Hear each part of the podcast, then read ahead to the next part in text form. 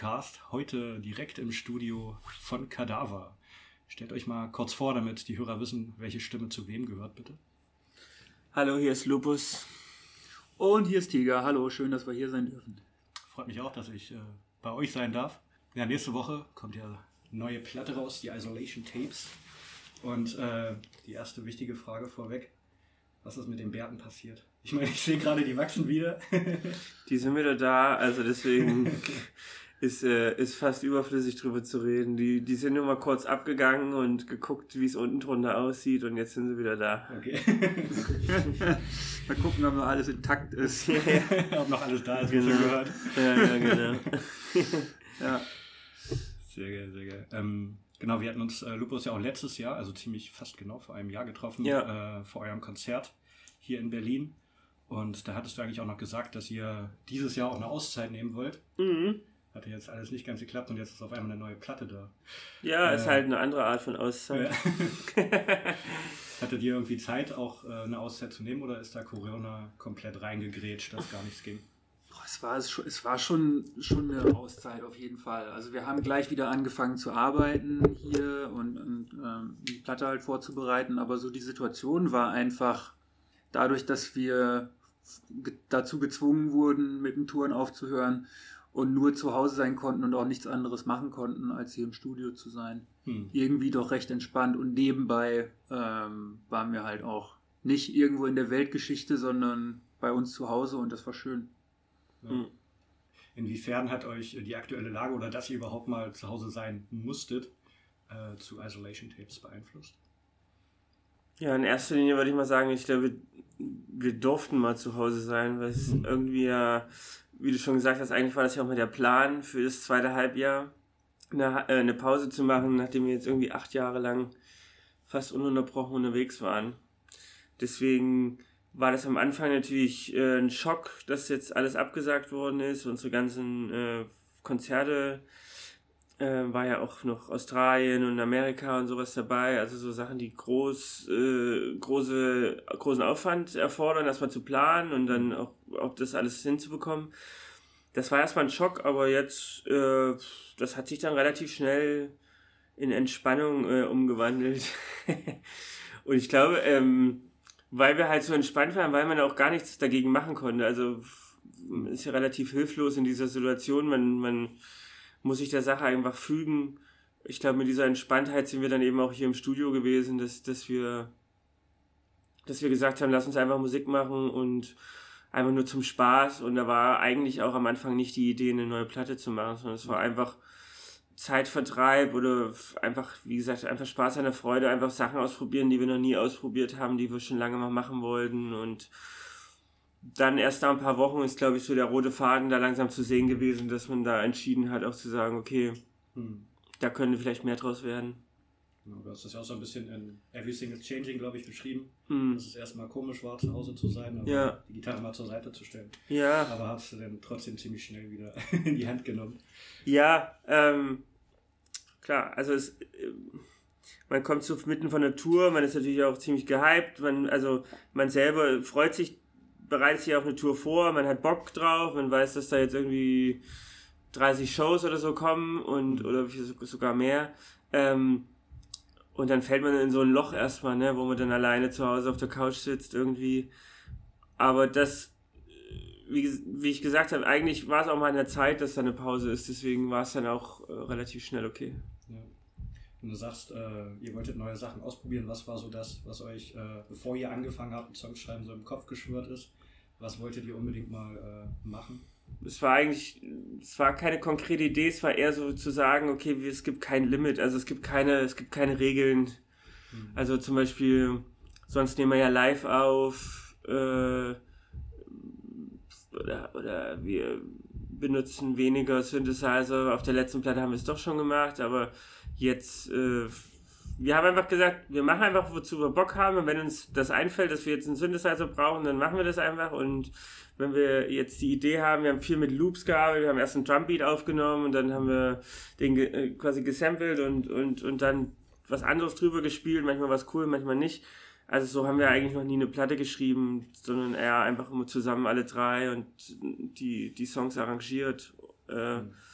Deswegen war das, wie gesagt, für uns gab keine Regeln. Tiger hat zusammen zu Hause auch ein paar Klaviersachen aufgenommen, weil zu Hause sein Klavier steht. Das hat er einfach teilweise mit einem iPhone aufgenommen. Das ist dann eben mit iPhone-Aufnahmen auf der Platte gelandet. Auch mhm. so, so Sachen, die wir sonst nie machen würden. Also. aber. Bei, bei welchem Song war das? War das Rosie oder? Äh, es ist ja viel Klavier dabei. Ja, genau. Ich weiß nicht mehr bei welchem. Es ist tatsächlich, ja, es ist in mehreren Songs so eine Piano-Begleitung dazu, die wir da irgendwie eingebaut haben, weil, also was ich zu Hause an Klavier spiele, ist eigentlich niemals dazu gedacht, in einem Kadaver-Song zu landen, sondern es ist halt einfach so, wie ich mich gerade fühle, wo ich Bock habe, drauf zu spielen. Ähm, aber das war halt auch Teil von der ganzen Geschichte, dass, dass wir einfach gesagt haben, hier, guck mal, vielleicht kann man das irgendwie kombinieren. Und einige Parts, die es dann schon gab, die haben wir mit Klavier unterlegt. Mhm. Musst dir vorstellen, am Anfang haben wir uns ja auch noch gar nicht getroffen. Wir haben dann irgendwann beschlossen, halt wieder ins Studio zu gehen, anfänglich nur zu zweit und so diese Ideen irgendwie zusammenzufügen. Und davor haben wir dann äh, uns quasi äh, digital und übers Internet so erstmal ein paar Ideen ausgetauscht. Mhm. So, mhm. so fing das an. war so mit dem ganzen Lockdown, dass man ja. auch sich gar nicht treffen durfte. ja, dadurch, ja, ich weiß gar nicht, ob wir uns treffen durften dann hier. Wir haben uns wir haben uns dann einfach getroffen. Ja. äh, ja, wie lange war der ganze Prozess? Ihr habt, glaube ich, so im April dann auch schon angefangen. Bis jetzt ist äh, Oktober, ist ja gar nicht so lang. Ging alles relativ fix dann auch. Ja. Wir haben Ende März angefangen und eigentlich so im Juni waren wir fertig. Ne? Mhm. Ich weiß nicht mehr das genaue Datum. Ja, und dann hat es eigentlich, dass die jetzt erst raus, wie soll eigentlich schneller rauskommen und dann wir dachten, ach komm, einfach raus das Ding und fertig. Mhm. Aber dann dauert das so lange in den Presswerken jetzt, bis das Vinyl da ist. Deswegen muss man sich ein bisschen anstellen. Und äh, deswegen erst im Oktober. Wir dachten so, es macht ja auch, also dadurch, dass das natürlich eine komplett andere Sache von Kadaver ist wie sonst, passt das natürlich auch eher, also hat das vor allen Dingen in die Situation gepasst, in der wir waren. Deswegen war das dann im Sommer, als, als die Leute wieder draußen waren und auch im Biergarten man abhängen konnte mit seinen Freunden oder im Park oder so am See oder was auch immer. Fast wieder da war das, ja, und dann hat das schon fast wieder nicht mehr gepasst, so, ne? Jetzt kommt im 23, jetzt kommt es nächste Woche raus und wir sind kurz vor dem nächsten Lockdown eigentlich dann doch wieder perfekt. also haben wir während des ersten Lockdowns die Platte für den zweiten Lockdown geschrieben. Wir haben es ja gewusst. Wir wussten, wir wussten ja. das schon vorher. Also jetzt im Nachhinein bin ich fast froh, dass es doch jetzt erst rauskommt. Weil wäre es im Sommer rausgekommen, wäre es vielleicht dann da war mir dann auch schon nicht mehr so nach diesen ruhigen Sachen und nach diesen leisen Tönen. Da hätte ich auch schon mhm. wieder Bock gehabt, die Gitarre einfach zu nehmen und loszuballern irgendwie. Aber in dem Moment, als wir das gemacht haben, war es eh, es war alles super still, es war keine Autos auf der Straße, keine Leute, keine, keine, keine ähm, Geschäfte offen, nichts. Ja. So, ne? Und es war halt alles ruhig. Genau. Ja, und so finde ich, nehme ich die Platte halt auch war ziemlich ruhig, so ein bisschen nachdenklich. Ja. Bis auf ein paar kleine Ausbrüche, sage ich mal. Ja, ja, und es war halt auch dann jeden Tag anders. Ne? Manchmal bis hierher kommen, es war halt so, pff, oh, keine Ahnung. Und manchmal hast du einfach, ja, ey, geil, los, lass mal, lass mal einen Punksong machen oder so halt, ne? mhm. ne? Und dann, das war halt einfach so eine, so eine Achterbahnfahrt auch so von, wie man sich so emotional der ganzen Sache hingegeben hat, ne? Was ich auch lustig fand, ihr habt öfter so äh, Kinderlachen oder Kindergeräusche im Hintergrund. Mhm. Ist das von deiner Tochter, Tiger? Oder? Ja, weil ähm, mm, die durfte ja auch nicht in die Kita gehen und es äh, löste bei ihr heftige Eifersuchtsanfälle aus, immer wenn ich mich ans Piano gesetzt habe. Deswegen war ich nicht in der Lage, eine Pianospur zu machen ohne, äh, ohne diese Nebengeräusche. Aber das fanden wir dann auch ganz cool irgendwie. Ja, wir, wir hatten am Anfang dann gedacht, ach, wir, wir, wir nehmen das dann am Ende nochmal auf, wir lassen das erstmal drinnen und, und dann nehmen wir das nochmal auf ohne und dann haben wir das aber über Wochen gehört und irgendwann war es dann Teil des Songs, dass wir dann auch gesagt haben, jetzt bleibt es einfach so, wie es ist. Mhm. Ist ja dann auch wieder eigentlich so sehr natürlich und, und zeigt ja auch, dass wir das, also alle Leute waren zu Hause und es, es war halt einfach nicht anders möglich und es ist einfach so ein Teil, auch so ein persönlicher Teil von der ganzen Sache so gewesen. Ne? Hm. Wenn du was sagst, natürlich hat auch ein Song, der heißt Unnaturally Strange mit Fragezeichen hinten dran. Äh, da habt ihr auch irgendwie Haufen Sounds, alles irgendwie zusammengewürfelt. Du meinst vorhin schon, dass ihr auch verschiedene Instrumente, neue Instrumente ausprobiert habt. Was kam da so alles zusammen bei dem Song? Puh. Das klingt teilweise auch ein bisschen orientalisch, so in die Richtung. Tja, also äh, ähm, witzigerweise stand da wie bei vielen Sachen am Anfang, da ist die, die Basslinie, die das alles irgendwie trägt. Mhm. Äh, und dann haben wir einfach angefangen, äh, ja, probiert so eine so ein Chaos irgendwie zu erschaffen, indem wir da ganz viele perkussive äh, Instrumente benutzt haben, so Maracas, Shaker und, äh, und noch Sticks und, und Claps und alles, bis es dann irgendwie so ein, so ein rumpeliges Irgendwas wurde. Ähm, und äh, das passte auch irgendwie zu, ja, zu dem lyrischen, wo es so ein bisschen aus, aus einer völlig äh, naiven Perspektive so um die Craziness in der Welt geht. Äh, und das, äh, deswegen haben wir da probiert, irgendwie ganz viel Chaos reinzubauen. Mhm. Sehr gut. Und äh, ja, genau, das fand ich halt auch, dass die Rasse sehr markant war und generell über das ganze Album hinweg wirklich die Bassspur. Mhm. Die fand ich auch schon äh, sehr markant. Und halt Gitarre ein bisschen zurückgeschraubt und auch Gesang ein bisschen zurückgeschraubt. Dass man mal äh, sich auch irgendwo aufs Wesentliche konzentriert, aber dann doch irgendwie alles Mögliche ausprobiert wird. Ähm, in welchem Zusammenhang steht das zu dem, äh, ich sage mal, Sci-Fi-Artwork, Weltraum-Artwork so ein bisschen? Naja, also ich wollte seit, seit unserer, wir haben ja schon mal äh, 2012 so eine Split-Platte mit Aqua Nebula Oscillator gemacht, die hieß White Ring. Mhm. Und äh, das war so eine ja, so eine Psychedelic Jam Platte und, und es gab auf der B-Seite, das ist eine Doppel-LP und auf der jeweils auf der B-Seite ähm, sind so, sind halt, wo wir als zwei Bands zusammen gejammt haben und, und es ist immer ein Song. Und ich dachte eigentlich, dass wir sowas mal wieder machen sollten, irgendwie so, so ein Space Rock Jam Gram und dann haben wir, das war eigentlich auch so, das war vielleicht so ein bisschen die Idee, als wir hierher gegangen sind, so, lass mal wieder so ein Space Rock Album machen oder so. Mhm. Und dann war das aber, okay, wir können jetzt einfach uns hinsetzen, hier äh, alle Instrumente anschließen und einfach eine Stunde jammen und dann nehmen wir eine halbe Stunde raus und dann ist fertig. Oder aber wir setzen uns hin und, und, und machen das ein bisschen schlauer und, und ist, am Ende ist ja die A-Seite quasi, es sind ja fünf Songs, aber als einen Song sind fünf Parts von einem Song. Und äh, also es ist als ein Song zu sehen, und, aber es wäre halt so einfach gewesen, immer wieder Sachen zu wiederholen und immer einfach so, so monoton dahin, sondern es war eher so, es soll so eine Reise sein, die, die einen irgendwie mitnimmt und mitträgt, aber man nicht nochmal an denselben Ort zurückkommt, wo man schon mal war, so halt, ne? Mhm. Und deswegen sind es halt fünf Parts geworden, die alle auch sehr unterschiedlich sind.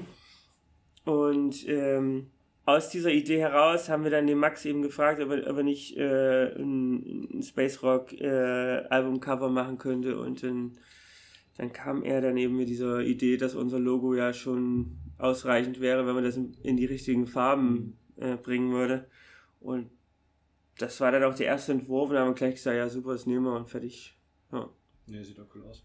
Bei mir bringt er auch wieder ähm, sechs Sondereditionen raus, die man, glaube ich, ab heute vorbestellen kann.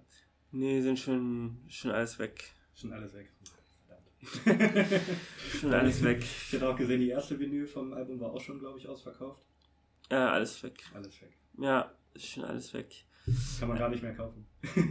nee, kann man. Aufgelegt? Das ist jetzt schon, ja, die ist schon, die Zweitauflage ist schon im Presswerk, das dauert mhm. aber allerdings jetzt ein bisschen, also zum Release ist jetzt quasi äh, ausverkauft. Zumindest die Platten, es sind glaube ich noch ein paar CDs da, aber ansonsten ist alles weg, ja die Leute haben uns äh, ziemlich, wir wollten am Anfang eigentlich nur 1000 Platten machen und, und dachten, wir machen das schnell in unserem Shop, mhm. da wir das ja auch nicht über unser altes Label gemacht haben.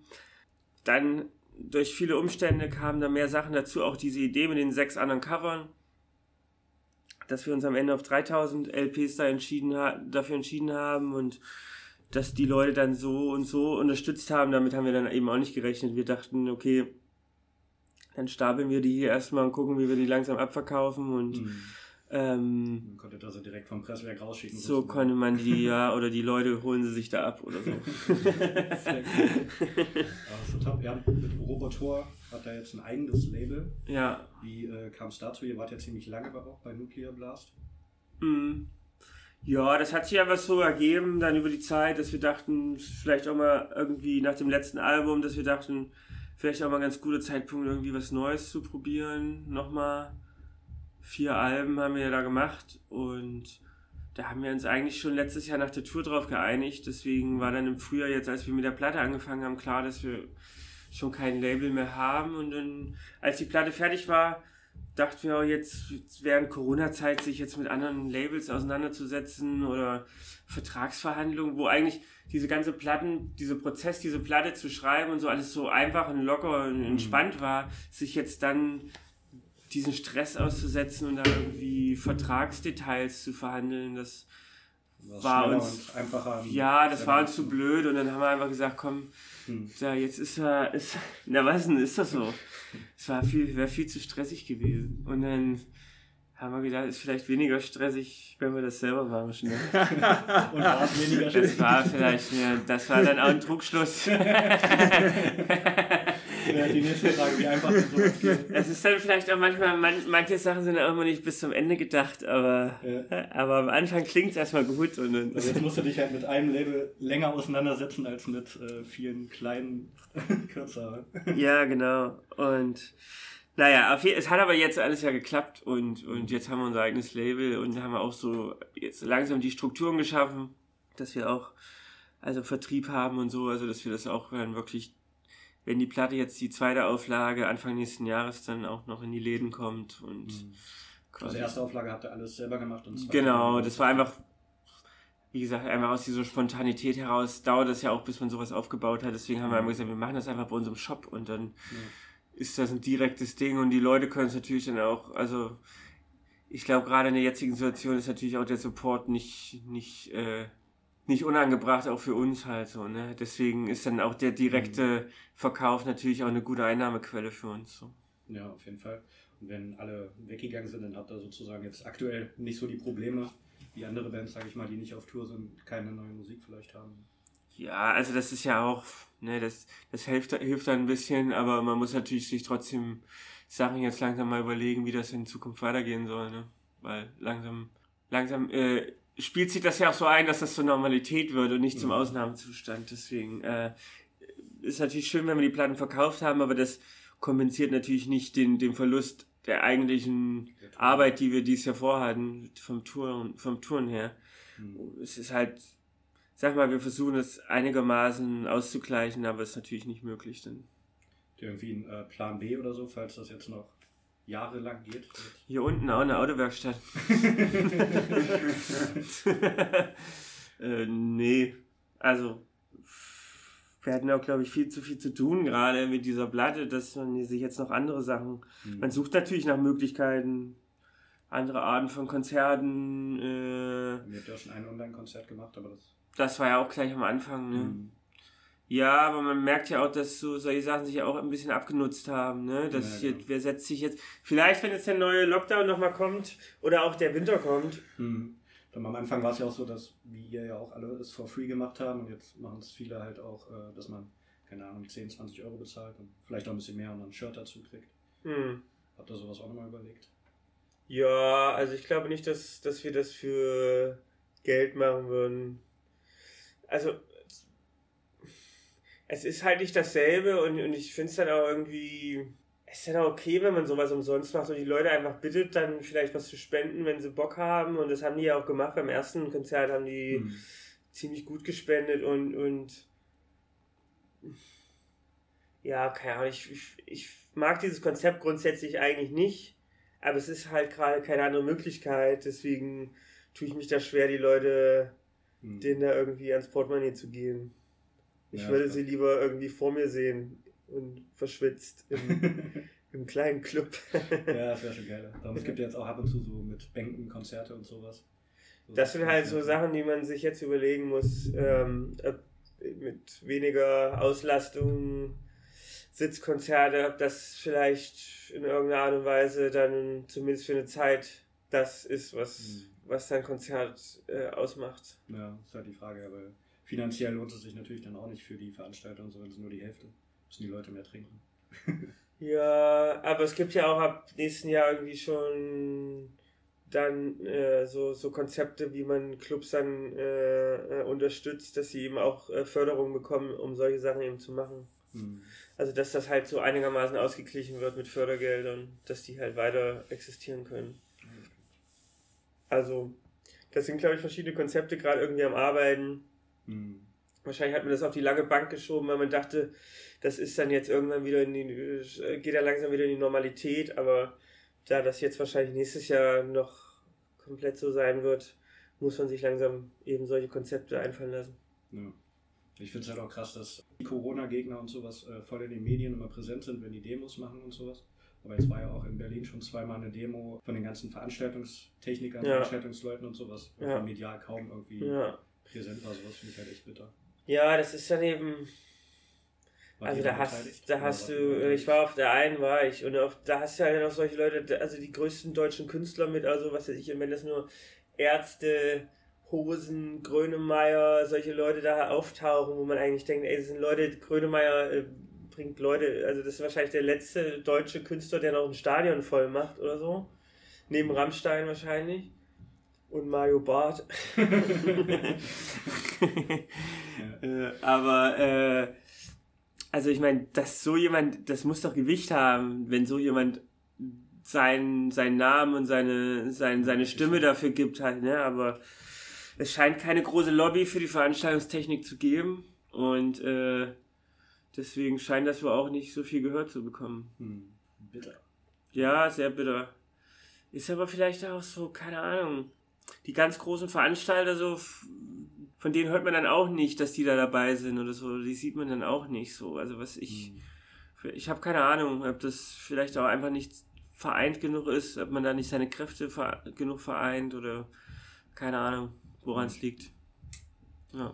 Tja, ähm, wenn man ein bisschen an die Zukunft denkt, wollt ihr vielleicht auch äh, mit eurem Label Robotor äh, junge Bands unterstützen oder ist das rein für euch das Label? Das wollen wir schon machen. Also Vielleicht noch nicht jetzt sofort, weil wir mhm. erstmal schauen wollen, wie es für uns läuft, aber so der Gedanke daran reizt uns schon und, und treibt uns um. Und wenn, äh, wenn wir jetzt so ein paar Erfahrungen gesammelt haben, ähm, dann, äh, dann können wir uns das schon ganz gut vorstellen. Mhm. Gibt es irgendwelche aktuellen Bands, wo ihr sagt, das ist der heiße Scheiß? hm. Geht, würde es denn generell äh, auch in eure Richtung gehen oder würde da auch äh, offen sein für anderes? Ach, also ich glaube, bisher ist noch in alle Richtungen alles offen. Also es ist ja auch, glaube ich, vom, vermessen zu sagen, wir machen nur das eine oder das andere. Aber also ich glaube, wir müssen es einfach gut finden. Und es muss irgendwie was sein, was, was originell genug ist, dass es uns irgendwie anspricht, dass das aus der Masse heraussticht und dann müssen die Künstler natürlich dann auch noch Bock drauf haben und mhm. äh, ich glaube, das kommen, müssen viele Faktoren zusammenkommen, dass das halt funktioniert und es ist eben auch so als Band, wir als Band haben viele Sachen zu tun, also es ist dann jetzt ja auch nicht unser Hauptjob, deswegen mhm. ist das dann auch kein Druck da, dass wir das machen müssen. Und macht ihr drei das komplett alleine oder habt ihr noch irgendwie einen Kumpel oder so, der euch da unterstützt? Ja, also wir haben das jetzt erstmal so zusammen aus dem Boden gestampft und gucken natürlich jetzt erstmal, wie man das aufstellen kann, inwiefern ja, wie viel Zeit das in Anspruch nimmt, ob das nochmal ein extra Job wäre oder ob mhm. das nochmal, ob es da jemanden auch gibt, der, also es macht halt auch keinen Sinn, irgendjemanden hier ein Praktikum zu geben, weil man, man, also man muss natürlich auch irgendwie nach vorne kommen, so, ne? Also man will ja auch weiterkommen. Deswegen musste man einfach mal sehen und sich mit ein paar Leuten treffen, unterhalten und mal sehen, was da überhaupt. Bisher haben wir noch nie ein Label gemacht, deswegen ähm, ist das natürlich auch Neuland für uns. Was war so die größte Überraschung, die ihr dabei erlebt habt, wo ihr nicht mit gerechnet habt? Bei unserem Label jetzt? Hm, Im ganzen Prozess, das halt alleine zu machen, die Platte umzusetzen. Vielleicht, dass es am Ende doch einigermaßen geklappt hat. ja, das hat mich auch, das hat mich auch gewundert. ich dachte auch so, irgendwas, irgendwann muss so der große Fehler passieren und es geht alles im Bach runter. Also, aber nee, halt, Platten sind da, ja scheint alles erstmal hingehauen zu haben, ja. Sehr gut, sehr gut. Ihr habt auch äh, einen Song auf der Platte, ähm, The Flat Earth Theory. Glaubt ihr an Verschwörungstheorie? Das ist ja eigentlich eher gegen Nur an die. ist ja auch ein aktuelles Thema gerade irgendwie, dass äh, Verschwörungstheoretiker ja. unterwegs sind. Aber ihr steht dem eher entgegen, oder? Ja, ich denke, der, der, der Song, der wirft einfach so ein bisschen die Frage auf, wie das in unserem Zeitalter eigentlich möglich ist, dass man, dass man solchen Verschwörungsmythen, sagt man ja mittlerweile eher, weil es halt keine Theorien sind, sondern eher so Dinge, die auf Mythen gründen, äh, dass ja sowas halt immer am Schwelen ist und zu bestimmten Zeiten das halt auch sich aufbauschen kann und äh, und sich irgendwie äh, hartnäckig in, den, in den Köpfen mancher Menschen aufhält. Hm. Ähm, das ist halt crazy. Äh, ja, und. sind halt, gerade die Flat Earth Theory ist, ist eigentlich, äh, also ich meine, das ist spätestens seit dem Mittelalter, Renaissance widerlegt. Mhm. Also schon damals mit Messergebnissen klar widerlegt, ja. dass man sich in, im Jahr 2020 dann nochmal drüber unterhalten muss und, und Leuten da, also dass das überhaupt nochmal Gehör findet, dass die nicht einfach von oben irgendwo eine Schaufel auf den Kopf kriegen und es, das ist einfach Ruhe, also dass man Leuten damit auch auf den Sack geht irgendwie. Ja, dass das ähm, zur Diskussion steht. Ja, also das ist, das lässt einen auch manchmal so an der Menschheit an sich zweifeln irgendwie, ne? So. Also ist, ist der Mensch wirklich schlauer geworden oder ist er eigentlich immer gleich geblieben? Ist, ist er immer noch anfällig für solche, ich meine, früher hat man ja auch diese ganzen, nicht nur jetzt, dass die Erde eine Scheibe ist, natürlich auch, aber damals äh, hat man eben an andere Sachen geglaubt, ob das Hexen oder, oder sonst was gewesen sind und das, dieses Muster wiederholt sich eigentlich mhm. kontinuierlich, egal wie schlau wir glauben zu geworden zu sein. Mhm. Ja, vielleicht auch, dass die Menschheit sich zurückentwickelt in gewissen. Mm. Also, was ich gerade noch sagen wollte, ist charakteristisch für heutzutage ist dann irgendwie, dass sich ja übers Internet, über die Globalisierung einfach alles miteinander mischt. Es hat zwar jeder die Möglichkeit, irgendwie jedes sich äh, jede Information oder falsche Information zu holen und zu glauben, vor allen Dingen. Mhm. Ähm, ja, und es, es koexistiert irgendwie alles miteinander. Also jeder ist ja eigentlich in der Lage, sich zu informieren. Oder ein Großteil der Menschheit ist in der Lage, sich ja. zu informieren. Ja. Und es zeigt vor allen Dingen, äh, also jedem die ganze Spektrumsbreite. Als unsere Eltern in unserem Alter waren, da, mh, mm, da war das halt noch ein bisschen anders. Da hast du ein Brockhaus gehabt. Ja, genau. genau. und dann hast du nachgeschlagen. Aber ich glaube, man lebt ja in diesem, man sagt man nicht, man lebt in Informationszeitalter. Ich glaube, die mhm. Kunst heutzutage ist ja nicht mehr das Wissen sich anzueignen, sondern heutzutage äh, Wissen, dass man, genau, dass man das auswerten kann, dass man in, in der Lage ist, Quellen äh, auszuwerten und wirklich die Informationen daraus zu nehmen, die wahr ist. Und das ist ja, glaube ich, der, der Unterschied zu, zu den ganzen äh, Generationen vorher. Mhm. Das einfach, früher gab es eine Bibliothek, da musste man hingehen und die Leute, die den Zugang hatten, die lesen konnten, ähm, denn wahrscheinlich drei, vier Generationen vor uns war ja das wahrscheinlich auch noch nicht, dass jeder lesen konnte eben, dass solche Leute gebildet waren, aber heutzutage hat jeder die Chance, rein theoretisch, sich jede Art von Information äh, zu ziehen und das für umsonst quasi. Mhm. Aber ich glaube, nicht jeder in der, ist in der Lage, das äh, zu verarbeiten. Ja, und da besteht ja dann auch die Gefahr, dass man nur das sucht, was man äh, glauben will. Das ist dann auch der Algorithmus, der dazukommt. Ja. der, glaube ich, so Leuten, vor allen Dingen so ab 50 aufwärts, glaube ich, äh, das ist so da, das, haben die noch nicht, das haben die noch nicht ganz gerafft, glaube ich. Mhm. Mit dem Algorithmus. Ja, dann ist ja auch, dass sich alles so schnell weiterentwickelt, dass man halt auch gar nicht hinterherkommt. Ja, ja. Also es ist nicht immer alles, was bei einem Newsfeed bei Facebook erscheint, mhm. ist nicht immer alles wirklich so, wie es ist. Sondern es ist nur, weil Facebook will, dass du da draufklickst. Mhm. ja. Das sind wahrscheinlich die Aufgaben unserer heutigen Zeit. Naja, und wahrscheinlich hat auch jeder Mensch so seinen eigenen Algorithmus in dem, was er aus dem Internet rausfiltert und als falsch und richtig ein, das einordnet. Das ist halt dann die menschliche Schwäche am Ganzen. Ja, ja und ob man das halt hinnimmt, was äh, einem der Facebook-Algorithmus vorschlägt, oder ob man halt auch auf Internetseiten, sage ich mal, nachforscht oder.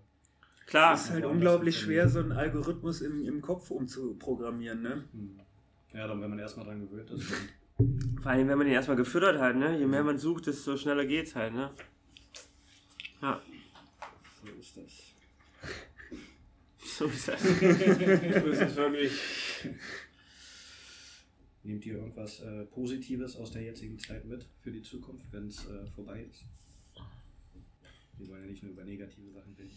Das wird die Frage sein, also wie, äh, wann, wann es wieder einen Normalzustand gibt und äh, ob dann alles so sein wird wie vorher. Also ich hoffe ja so ein bisschen, dass so dieser Aspekt mehr im Studio zu arbeiten, dass man das auch schafft, sich für die Zukunft zu bewahren. Hm. Denn das ist, ist ja neben dem Live-Spielen irgendwie das, was uns am meisten Spaß macht. Mhm. Man muss aber sagen, dass wir halt sehr den Fokus aufs Live-Spielen gelegt haben.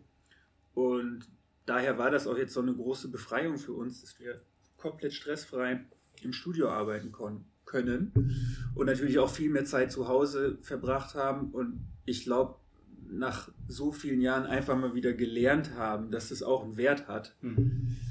für einen selber. Also das weiß man natürlich irgendwie auch, aber dies zu erfahren über mehrere Monate war äh, komischerweise echt nochmal voll was Neues für uns. Ja. Ähm, und ich hoffe schon, dass es vielleicht, dass ein bisschen davon auch bleibt, dass man sich daran manchmal erinnert und dann die Zeit zu Hause zumindest irgendwie vielleicht ein bisschen besser nutzt. Aber wollt ihr dann trotzdem auch so tourmäßig, sage ich mal, weitermachen? Oder sagt ihr euch, nee, ist auch mal schön, äh, länger Pause zwischen den Touren zu haben? Ich, also ich glaube, wenn wir dann final wieder dürfen, dann sind wir auch an dem Punkt, wo, auch, wo wir auch wieder richtig Bock haben. Also das, das glaube ich schon. Aber muss erstmal da wieder hinkommen, ne? Mhm. Das ist ja das Ding. Ja. Ja, so ist es. Sehr gut. Ich bin mit einer, äh, eigentlich durch mit meinen Fragen. Ich habe noch eine persönliche Frage. Habt ihr eigentlich auch Aufnäher? Patches? Patches. Ja. Hier liegen bestimmt ein paar rum. Die sind gerade nicht im Shop, das stimmt. Aber warum auch immer. Ja. Ich wusste, da liegen noch welche auf dem Schreibtisch. ja, genau. Gleich mal Drohmail aufsetzen. Gleich mal genau wieder ein paar Rundumschläge verteilen.